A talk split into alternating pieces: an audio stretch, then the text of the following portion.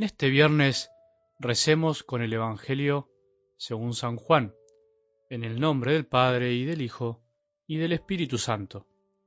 Habiéndose aparecido Jesús a sus discípulos, después de comer, dijo a Simón Pedro, Simón, hijo de Juan, ¿me amas más que estos? Él le respondió, Sí, Señor, tú sabes que te quiero. Jesús le dijo, Apacienta mis corderos.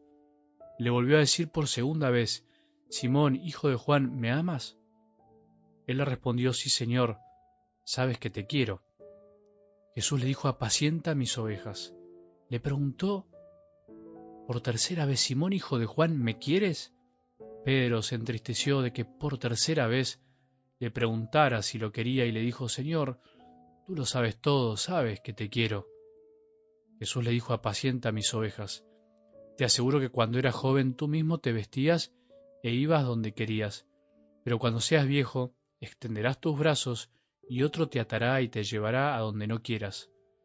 De esta manera indicaba con qué muerte Pedro debía glorificar a Dios.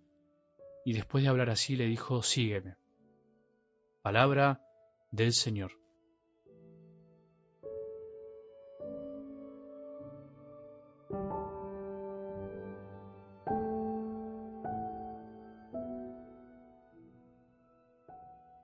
Jesús ascendió a los cielos para ser glorificado por el Padre y desde ahí seguir pastoreando su rebaño, seguir atrayéndonos día a día con su amor.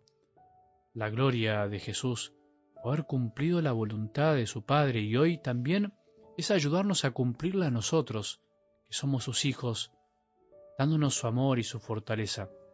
Por eso nosotros, los que de alguna manera ya estamos ascendidos a los cielos, los que ya estamos porque de algún modo su amor nos elevó, los que ya recibimos el amor de Jesús por el Espíritu Santo, los que ya disfrutamos de tener algo de nuestro corazón en el de Él, no debemos olvidarnos de ayudar a los otros, a los alejados, a los olvidados, los tristes, los que no tienen fe, los enojados, los abatidos, los enfermos, para que no se olviden que nuestra vida tiene otro sentido, que el sentido último de lo que hacemos no pasa por esta tierra, que fuimos creados para lo eterno, para el cielo, para ser santos, para amar eternamente. La escena de algo del Evangelio de hoy es parte de un relato más extenso. Jesús a la orilla del lago, esperando a los discípulos, ¿te acordás? Con el fuego encendido, la pesca milagrosa, los discípulos maravillados por semejante milagro y finalmente este diálogo emocionante con Simón, al que Jesús le cambió el nombre por Pedro. Qué lindo que es poder imaginar lo que Jesús resucitado pudo lograr finalmente en el corazón de su gran amigo Pedro. Es lindo poder imaginar lo que Jesús quiere lograr en el tuyo y en el mío ahora, mientras escuchamos su palabra. Algunos elementos nos pueden ayudar pensando en nuestra vida de discípulos, desde donde nos toca vivir la fe, ya sea como sacerdote, como consagrados, como laicos, como padres, como madres, como maestros, según donde cada uno esté, según lo que cada uno eligió.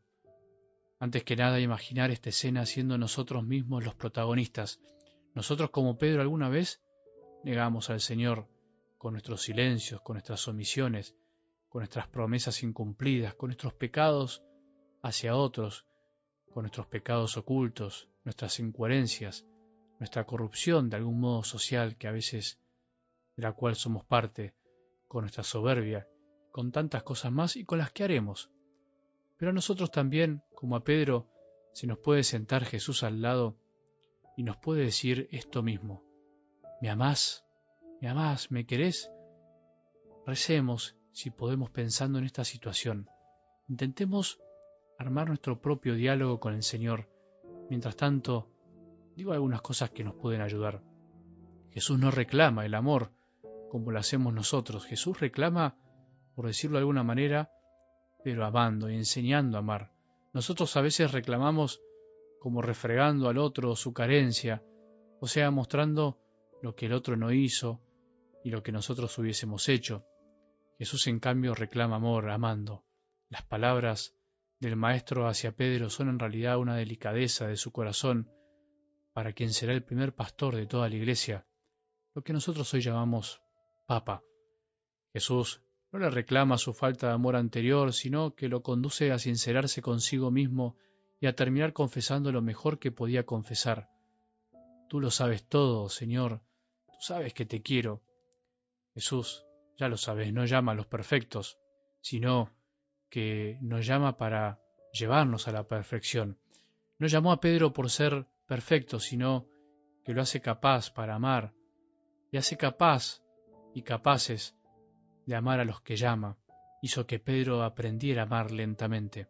En la escena de hoy llama a Pedro, pero también a vos y a mí, no porque tengamos certificado de buena conducta, porque nunca nos equivocamos o porque nunca lo haremos o porque nunca lo negamos, sino que nos llama para enseñarnos a hacer un camino de humildad, el de reconocer que no podemos amar como nosotros creemos, sino que tenemos que dejarnos enseñar y que este camino es largo, dura toda la vida, hasta el final, hasta que nos lleven donde no querramos.